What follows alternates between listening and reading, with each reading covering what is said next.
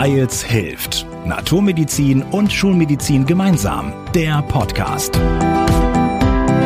Wir sprechen mit Menschen über Gesundheit, integrative Medizin und Gesundheitspolitik.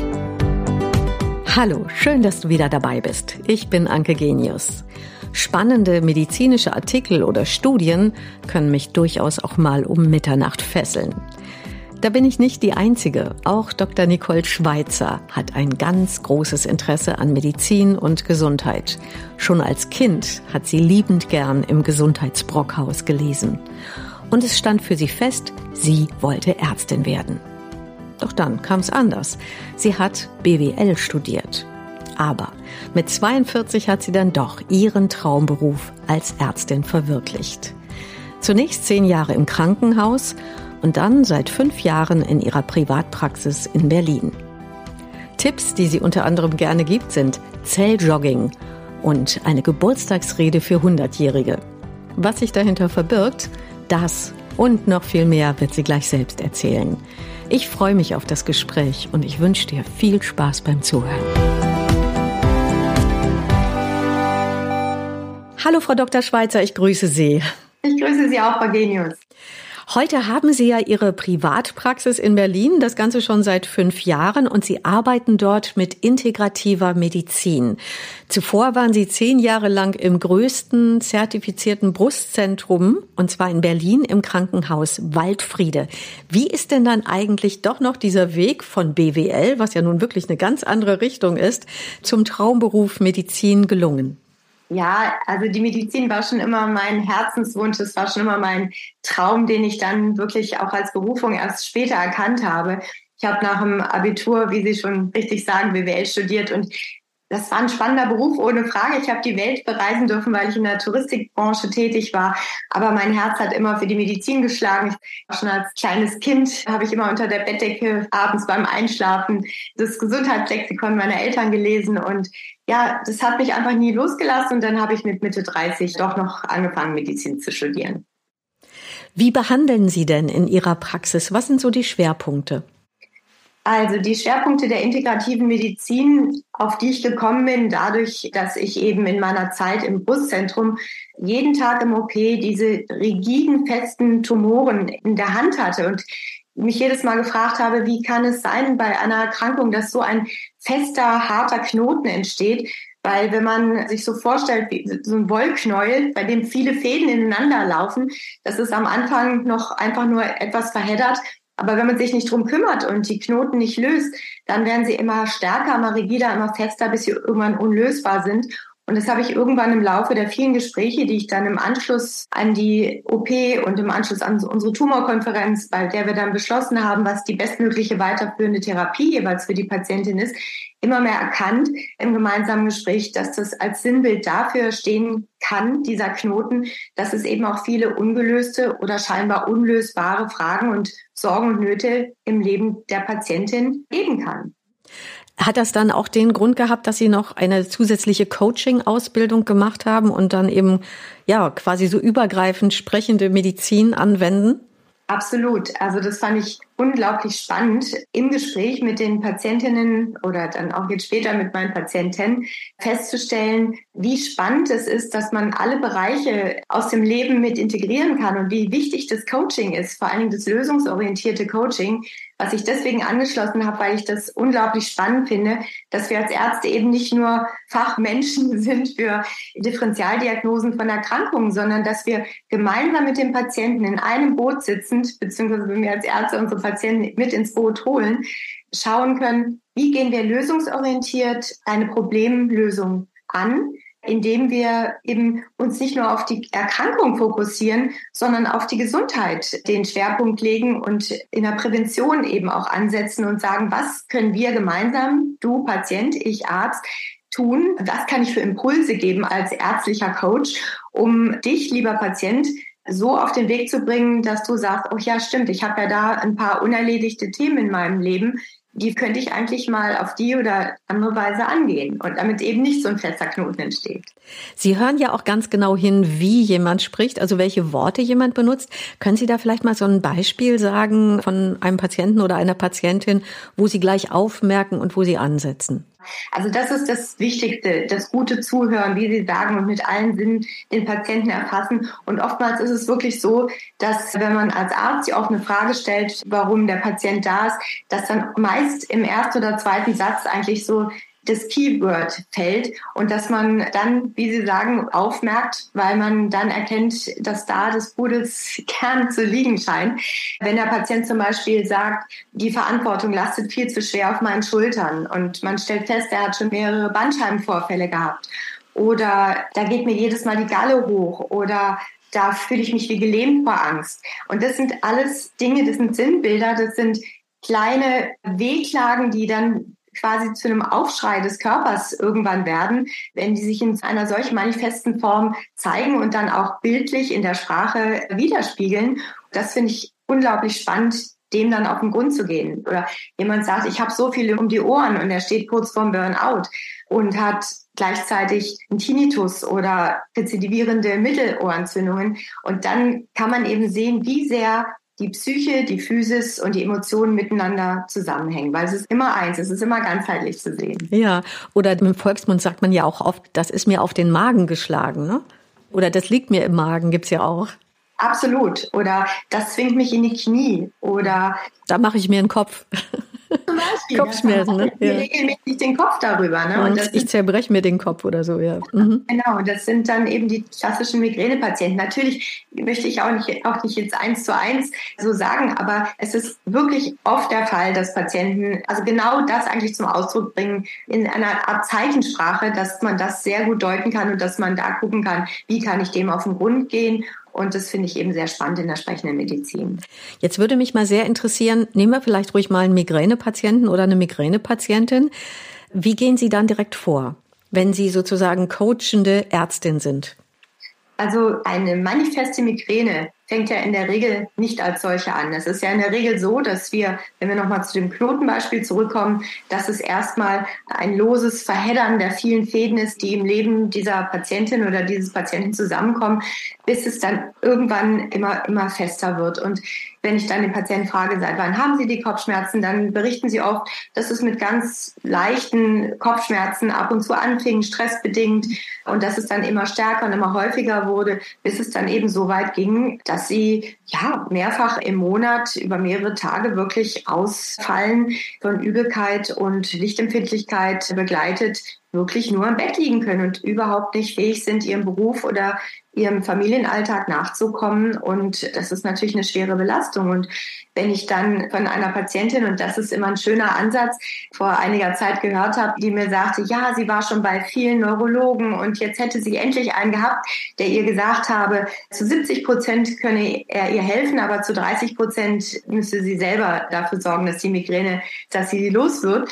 Und sie war ganz verzweifelt darüber, dass er ihr nur zu 70 Prozent helfen kann. Und das ist dann schön, wenn man dann gemeinsam erarbeiten kann, zu sagen, wie wunderbar ist es, dass wir die 30 Prozent haben, weil das eine große Bandbreite ist an Möglichkeiten, was man mit diesen 30 Prozent anfangen kann, dass man alte Hobbys wieder aufnimmt, bei denen man gesagt hat, ach nee, Klavierspielen, ja, habe ich als Kind gerne gemacht, wollte ich immer mal schon wieder, aber ich habe irgendwie keine Zeit. Und dann festzustellen, doch, man kann die Zeit dafür finden oder durch verschiedene andere Dinge zu gucken, wie kann man die Stellschrauben im Leben verändern, um eben diesen 30 Prozent gerecht zu werden und dann auch so eine Selbstwirksamkeit zu spüren und zu merken, wie viel Kraft habe ich eigentlich, Einfluss auf mein eigenes Leben zu nehmen. Und das ist ein wunderbares Gefühl für jeden Patienten. Die Weltgesundheitsorganisation WHO sagt ja auch, Stress ist mit die Hauptursache aller Erkrankungen. Können Sie das bestätigen aus Ihrer Praxis? Absolut. Also ich stelle immer wieder fest, Stress ist wirklich ja der Faktor Nummer eins für viele Probleme, egal ob das in der Berufswelt ist, egal ob das in einer toxischen Beziehung ist, egal ob das dadurch bedingt ist, dass man eine schlechte Schlafhygiene lebt. Stress ist wirklich das, was mürbe macht und was uns nicht glücklich sein lässt. Und an den Stellen anzusetzen, das ist eben wunderbar, weil man da viele Möglichkeiten hat, diesen abzubauen. Und es hört sich immer so lapidar an, wenn man sagt, naja, dann ändert man eben den Beruf. Aber was das eben bedeutet, wenn man wirklich als Patient diesen Schritt geht und sagt, nicht, weil ich jetzt irgendeine Pille verschrieben bekommen habe, sondern weil ich selber aktiv mich entschieden habe, endlich der Tischler zu werden, den ich schon immer sein wollte. Stattdessen bin ich Bankangestellter, weil ich, weiß ich nicht, bei meiner Berufswahl eben gedacht habe, dann bin ich finanziell abgesichert. Aber eigentlich möchte ich viel lieber mit den Händen als mit dem Kopf arbeiten. Und was das für ein Befreiungsschlag ist und was das stressabbauend wirkt, Natürlich ist es kein leichter Sprung in dieses kalte Wasser, aber es ist ja unglaublich befreiend. Da können Sie ja quasi dann auch aus Ihrer eigenen Biografie heraus den Menschen Mut machen. Das stimmt. Ja, das ist richtig. Und dafür ist natürlich auch wichtig, dass man ein gutes Umfeld hat, dass man, weiß ich nicht, einen Ehemann hat, der dahinter steht, hinter dieser Entscheidung und einen fördert und auch mal die Hemden selber bügelt oder die Kinder, die mit am großen Tisch sitzen, wenn man fürs Knochentestat lernt und die dann ihre Rechenaufgaben nebenher machen. Also man kann es mit viel Humor und viel Kreativität, kann man das alles lösen, wenn man es möchte. Und dann ist es einfach so, dass man einen Beruf hat, den man nicht als Arbeit empfindet, sondern der einem so viel Spaß macht, dass man es nicht als Stress empfindet. Und das wünsche ich jedem, dorthin zu kommen und das erarbeite ich gemeinsam mit meinen Patienten, Stellschrauben zu finden, die stressabbauend wirken. Mhm. Das klingt ja nun auch wirklich ideal. Das wünscht sich im Prinzip, glaube ich, wirklich jeder Patient, jede Patientin, jeder Mensch, so behandelt zu werden. Nur im allgemeinen Gesundheitssystem ist gerade das gar nicht möglich, weil die Zeit gar nicht da ist, weil sie gar nicht bezahlt wird. Die sprechende Medizin bei den gesetzlichen Krankenversicherungen oder Krankenkassen, die ist da verschwindend klein. Da sich eine Stunde Zeit zu nehmen für einen Patient, das ist einfach gar nicht drin. Was wäre denn Ihre Forderung? Was müsste sich da im Gesundheitssystem ändern?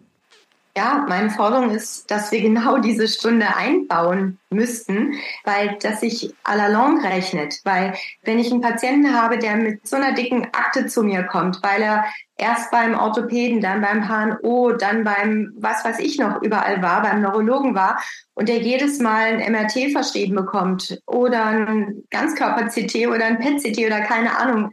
Das ist so unfassbar, was da für Geld hinausgeschleudert wird für eine Sache, bei der jeder Facharzt immer wieder bei Null anfängt, anstatt dem Patienten wirklich einfach mal grundlegend zuzuhören und mal zu schauen, woran liegt's denn? Und wie gesagt, der Patient sagt in der Regel selber, was sein Problem ist. Aber es gibt eben auch Patienten, die nicht bereit sind, mit dem Arzt zusammen in dieses Boot zu klettern und bereit sind, mal die Hosen runterzulassen und dieses kalte Wasser hineinzuspringen, die dann sagen, ja, lieber Arzt, du hast schließlich Medizin studiert, verschreib mir bitte eine blaue und eine gelbe Pille oder sonst irgendwas und dann will ich einfach, dass die Symptome weg sind. Dabei sind es so wichtige, also die Symptome sind unsere Wächter über unsere Gesundheit und das ist spannend, die anzunehmen und zu sagen, okay, daran kann ich ansetzen. Aber wenn wir sehen, dass 40 Milliarden Euro pro Jahr in unserer Gesundheitspolitik an Medikamenten verschrieben werden, von denen wir aber 20 Milliarden Euro in den Mülleimer werfen, weil die Compliance der Patienten gar nicht gegeben ist, die haben wir dann eben viel mehr, wenn wir den Patienten wirklich mit ins Boot holen, mit ihm sprechen, ihn ernst nehmen, ihm zuhören, ihn mit allen Sinnen erfassen und gemeinschaftlich auf Augenhöhe eine Lösung finden und nicht indem wir Pillen verschreiben, von denen die Hälfte nicht genommen werden. Geschichten sagen da ja auch manchmal ganz viel aus und Sie erzählen, glaube ich, auch immer gerne eine Geschichte aus Indien mit dem Elefant. Ja, das ist ja so eine schöne Legende. Der Elefant, der von verschiedenen Ärzten untersucht wird, die alle die Augen verbunden haben und der eine, der ihn abtastet und das Ohr untersucht, sagt, das ist, glaube ich, ein Segel, es muss ein Segel sein und der andere, der den Schweif tastet, der sagt, jetzt ein Seil und der nächste, der den dicken Fuß tastet, sagt, hier haben wir einen Baumstamm. Aber es geht eben nur, wenn wir eben nicht mit verbundenen Augen auf den Patienten schauen, sprich, wenn wir nur durch durch das Elektronenrastermikroskop kleinteilig gucken, was für viele Erkrankungen wichtig und sinnvoll ist, ohne Frage. Aber wenn wir eben ab und zu auch mal unser Weitwinkelobjektiv ansetzen und einen Schritt zurücktreten, dann sehen wir, dass es eben nicht ein Konglomerat an Segeln, Seilen und Baumstämmen ist, das wir hier untersuchen, sondern dass es ein Elefant ist, von weitem betrachtet. So ein weiterer schöner Satz von Ihnen ist, wie bringe ich als Arzt meinen Patienten bei, zu schwimmen, ohne ihn ständig vor dem Ertrinken zu retten? Ja, also das ist eben mein Anspruch oder beziehungsweise das, das würde ich mir so wünschen, dass wir Ärzte eben nicht auf dem hohen Ross sitzen und sagen, ich bin hier, um die Diagnose zu stellen und der Patient hat kein Mitspracherecht, sondern ich finde, der Anspruch an uns als Ärzte sollte sein, dem Patienten das Schwimmen beizubringen, bevor wir ihn regelmäßig vor dem Ertrinken bewahren müssen, weil das schafft viel mehr Ruhe, viel mehr Gelassenheit auf beiden Seiten. Und ja, ist einfach so ein schönes Bild. Aber wie gesagt, dafür muss der Patient auch bereit sein, mit in das Boot zu klettern und auch mal, wenn er in das Wasser springt, zu akzeptieren, dass da auch mal ein bisschen höhere Wellen im Leben kommen und dass man auch mal Wasser schlucken kann. Aber wenn man die Rückendeckung mit seinem Arzt hat und in ständigem Austausch ist, dann kann da eben so ein wunderbares neues Lebenskapitel draus werden, wenn sich beide Seiten darauf einlassen. Und das wünsche ich mir für unsere Medizin, dass wir viel ganzheitlicher nicht nur an die Thematik herangehen bei Erkrankung oder bei der Erhaltung der Gesundheit, sondern dass wir auch mit dem Patienten einfach ein viel besseres Team bilden. Um nochmal auf den Stress zurückzukommen. Sie haben ja gerade schon so angedeutet, Sie sprechen sehr intensiv mit den Menschen, vielleicht auch alte, längst vergessene Hobbys zu reaktivieren, vielleicht dann doch wieder das Klavier vom Speicher zu holen oder sich ein E-Piano anzuschaffen und das wieder zu machen. Sie selber haben ja auch ein sehr intensives Hobby, auch ein zeitintensives. Sie machen Turniertanz. Oh ja. ja, das ist, glaube ich, nicht jedermanns Sache, aber ja, das ist einfach meine Leidenschaft. Und ja, das ist richtig. Das habe ich in jungen Jahren angefangen und nach 20 Jahren Pause wieder neu reaktiviert. Und ist einfach schön, weil man da die Musik hat, man hat die Bewegung, man hat die Harmonie in der Bewegung, in der Musik. Es ist auch für die Synapsen des Gehirns wichtig, die Choreografien im Kopf zu haben. Also wirkt auch prophylaktisch gegen Demenz. Also ich liebe es sehr. Aber da muss jeder sein eigenes Hobby finden. Und ich spreche mit meinen Patienten immer darüber, nicht im Konjunktiv des Lebens zu leben, sondern im Indikativ. Zu sagen, okay, ich müsste mal wieder oder ich könnte mal wieder und früher habe ich doch so gerne, sondern nein, jetzt mache ich es einfach mal. Und so habe ich das auch wieder angefangen, nachdem ich 20 Jahre pausiert hatte, habe einfach wieder angefangen, die Tanzschuhe rauszukramen und bin ja seitdem sehr glücklich und erfolgreich in meiner Altersklasse unterwegs, ja. Das heißt, jeder dürfte für sich einfach mal so ein bisschen in den Hirnwindungen kramen. Was habe ich eigentlich früher immer gerne gemacht? Was hat mir so Spaß gemacht? Ist es das Malen? Ist es das Musikmachen? Oder was eben auch immer? Und da einfach mal wieder anzuknüpfen und sich zu sagen, ich mache jetzt einfach. Absolut. Ich hatte letztens eine demente Patientin. Der Ehemann hat sich große Sorgen um sie gemacht und ich habe ihn gefragt, was hat Ihre Frau denn früher gerne gemacht? Und er sagt, sie ist Französischlehrerin gewesen und hat so gerne französische Chansons gehört und analysiert und interpretiert und französische Gedichte aufgesagt. Und jetzt gehen die jeden Tag im Wald spazieren, weil er liebt auch Gedichte und jetzt tragen sich gegenseitig deutsche und französische Gedichte vor. Und sie ist ein ganz anderer Mensch. Also natürlich kann man die Demenz nicht heilen, aber die Lebensqualität ist so viel besser bei den beiden. Und er hat mich letztens angerufen und war so dankbar für diesen Tipp, weil natürlich das Langzeitgedächtnis bei an Demenz erkrankten Patienten natürlich noch vorhanden ist. Und da ja, geht mir dann das Herz auf, wenn ich merke, das sind Dinge, eigentlich Kleinigkeiten, aber die kann man reaktivieren und dann hat man eine andere Lebensqualität wieder. Ja, aber ein ganz, ganz wichtiger Punkt dann in dem Moment. Wenn ich jetzt nochmal von der sprechenden Medizin auf die Methoden ankomme, die Sie sonst noch so anwenden in der Praxis, unter anderem wenden Sie auch Blutegel an.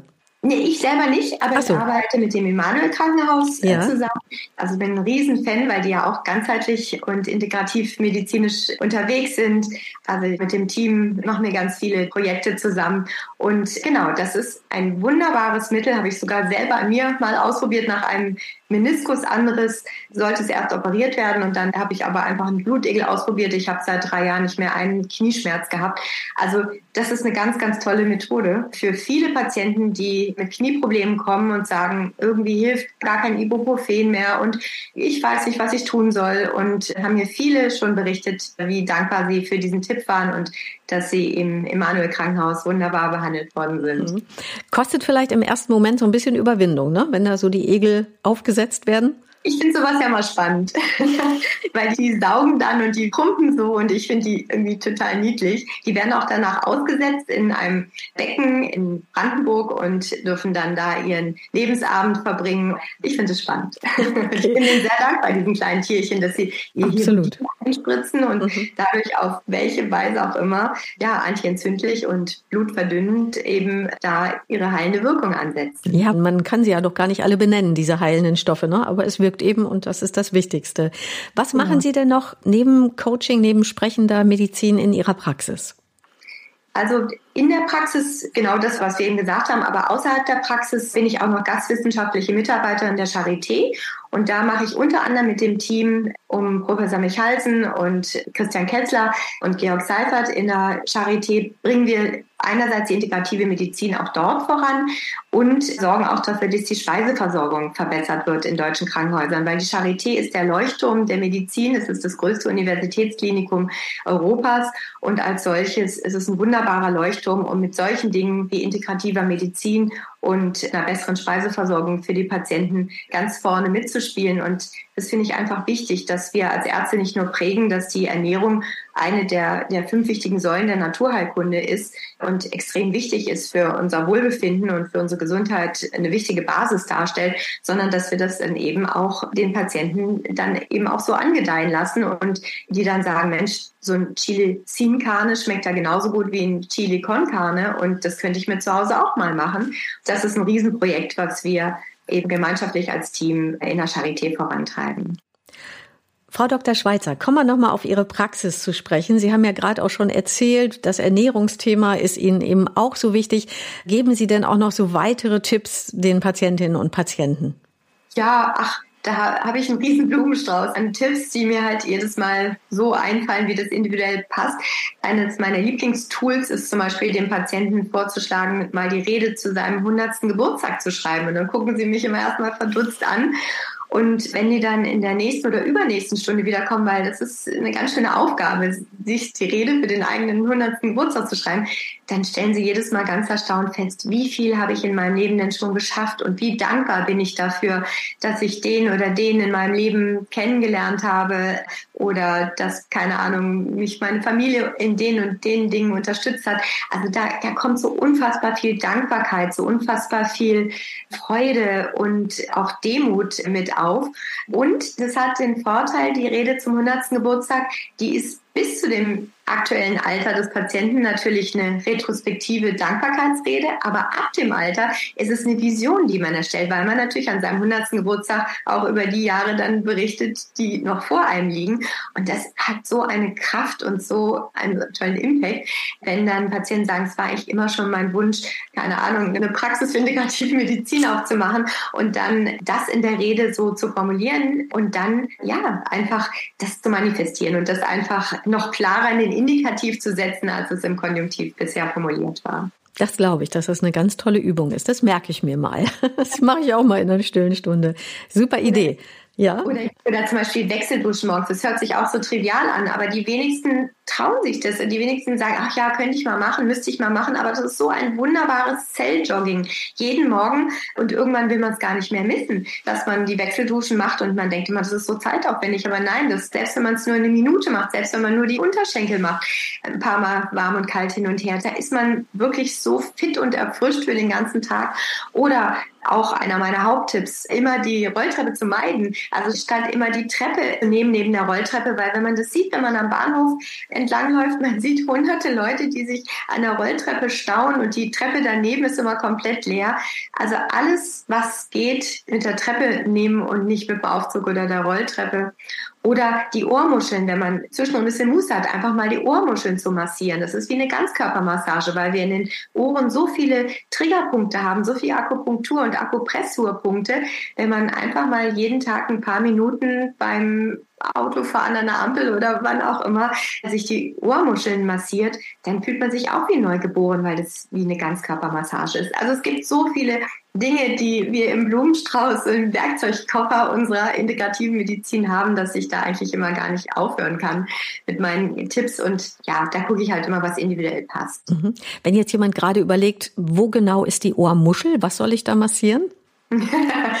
Alles, was hier außen am Ohr ist. Und das einfach mit Daumen und Zeigefinger so massieren, dass es angenehm ist. Man kann auch den Ohrring dann entfernen, der kann manchmal auch stören. Hatte ich übrigens auch mal eine Patientin mit einem Zungenpiercing, die große Probleme hatte und das Zungenpiercing war genau in einem Triggerpunkt gelegt worden. Also als sie das Zungenpiercing entfernt hat, ging es ihr viel besser. Also muss man auch immer darauf achten, dass Ohrringe nicht immer richtig sind und Zungenpiercing auch nicht immer richtig ist, weil es sein kann, dass dauerhaft irgendwelche Triggerpunkte aktiviert werden. Und das sind so, ja, so Kleinigkeiten mit großer Wirkung, auf die man kommen muss. Nun haben Sie ja gerade schon das Stichwort Bewegung genannt. Lieber mal die Treppe nehmen statt der Rolltreppe. Apropos Bewegung, da sind Sie auch ordentlich gelaufen. Sie haben mal 18 Marathonläufe gemacht in ganz vielen Städten, also sich quasi neue Städte erlaufen. Ja, hört sich verrückt an, ne? Aber irgendwie. Schön verrückt. Na, da hatte ich so eine Phase, da war ich da so drin und da habe ich ein bis zwei Marathoni pro Jahr absolviert, ja, und habe einfach verschiedene Städte mir erlaufen, ganz genau. Also ohne Zeitdruck, also nicht im Sinne von, dass ich da irgendwelche Rekorde aufstellen wollte, sondern ganz gemütlich. Aber das hat Spaß gemacht, aber mache ich nicht mehr. Mhm. Was war das schönste Erlebnis dabei? Da gab es viele schöne Erlebnisse. Der schönste Marathon ist der Berliner Marathon, weil er am flachsten ist. Deswegen werden da auch immer die Weltrekorde gelaufen. Was ich unglaublich toll fand in Rom, da sind zwei Läufer vor mir rückwärts gelaufen. Das heißt, ich konnte also die ganze Zeit mit denen sprechen. Und dann habe ich gesagt, was, warum macht, läuft jetzt auf die denn rückwärts? Ja, weil wir im letzten Jahr schon vorwärts gelaufen sind. Das fanden wir ein bisschen langweilig. Dann sind die den ganzen Marathon rückwärts. Wow. Wien zum Beispiel ist im Startfeld, wo alle wirklich mit ihren Turnschuhen und ihren Laufsachen stehen und alle bereit sind, loszulaufen. Da kommt dann plötzlich ein Walzer von Richard Strauss und alle Läufer, die sich ja gar nicht kennen, die fassen sich an und tanzen Walzer zusammen in der Startregion in Wien. Also lauter solche Dinge, die ich wirklich nie vergessen werde. Und jeder einzelne Marathon hatte seinen Charme und will keinen missen. Und mein Highlight zum Schluss war dann, das habe ich mir immer gewünscht, dass ich einmal zwei Kontinente erlaufe. Also Istanbul habe ich gemacht, fängt man in Asien an und hört in Europa auf. Das war so mein Abschlussmarathon. Laufen Sie denn so noch so ganz gemütlich oder? Ja, das schon noch, aber eben nicht mehr für einen Marathon trainieren. Genau. Aber ich muss sagen, wenn ich morgens meine Wechselduschen mache, dann habe ich schon mal meinen Zelljogging und wenn ich dann an dem Tag nicht schaffe zu laufen, dann finde ich es gar nicht so schlimm, weil ich ja schon praktisch ein Jogging gemacht habe. Nein, es ist wirklich so. Also es hört sich lustig an, aber man fühlt sich wirklich nach so einer Wechseldusche am Morgen fast so als oder eigentlich genauso, als wäre man eine halbe Stunde gelaufen. Also es hat wirklich einen ganz, ganz faszinierenden Effekt und ich kann allen nur empfehlen, sich mal zu überwinden. Und es muss ja nicht gleich die Schwallbrause über den ganzen Kopf sein, sondern wirklich nur mal mit den Unterschenkeln anzufangen. Am nächsten Tag will man den Unter- und den Oberschenkel haben und so weiter. Irgendwann steigert man sich dann immer mehr. Zelljogging ist auch wirklich ein schönes Wort dafür, für Wechseldusche. Ja. Jetzt haben Sie uns schon einige Gesundheitstipps gegeben. Fällt Ihnen denn noch einer ein, wenn ich Sie jetzt frage nach Ihrem persönlichen, wichtigsten Gesundheitstipp? Den kann ich ganz klar benennen. Das ist Dankbarkeit. Je älter ich werde, umso mehr weiß ich das. Dankbarkeit und Verzeihlichkeit. Nichts ist schöner, als mit einem ganz befreiten, leichten Gefühl durchs Leben zu gehen, weil man verzeihen kann, weil wir alle unsere Backen haben. Wer Freunde ohne Fehler sucht, bleibt ohne Freunde. Und jemanden zu verurteilen für irgendwas, was er getan hat, das ist in der Regel nicht, um den anderen zu verletzen, sondern das ja, geschieht aus den verschiedensten Gründen, wie wir alle wissen. Und eine Verzeihlichkeit und eine Dankbarkeit und eine Demut an den Tag zu legen, das ist so ein wunderbares Glücksgefühl und auch ein Gefühl von Leichtigkeit. Das ist mein Hauptcredo für die Gesundheitshaltung. Okay, liebe Frau Dr. Schweizer, ich danke Ihnen ganz herzlich für dieses spannende Gespräch. Alles Gute weiterhin. Sehr gerne, Ihnen auch, Frau Genius. Und ich danke dir fürs Zuhören und wünsche dir noch einen schönen Tag. Bis bald. Wir hören uns. Wir hoffen, ihr seid beim nächsten Mal wieder dabei. Hört uns auf weils-hilft.de und vielen Podcast-Plattformen.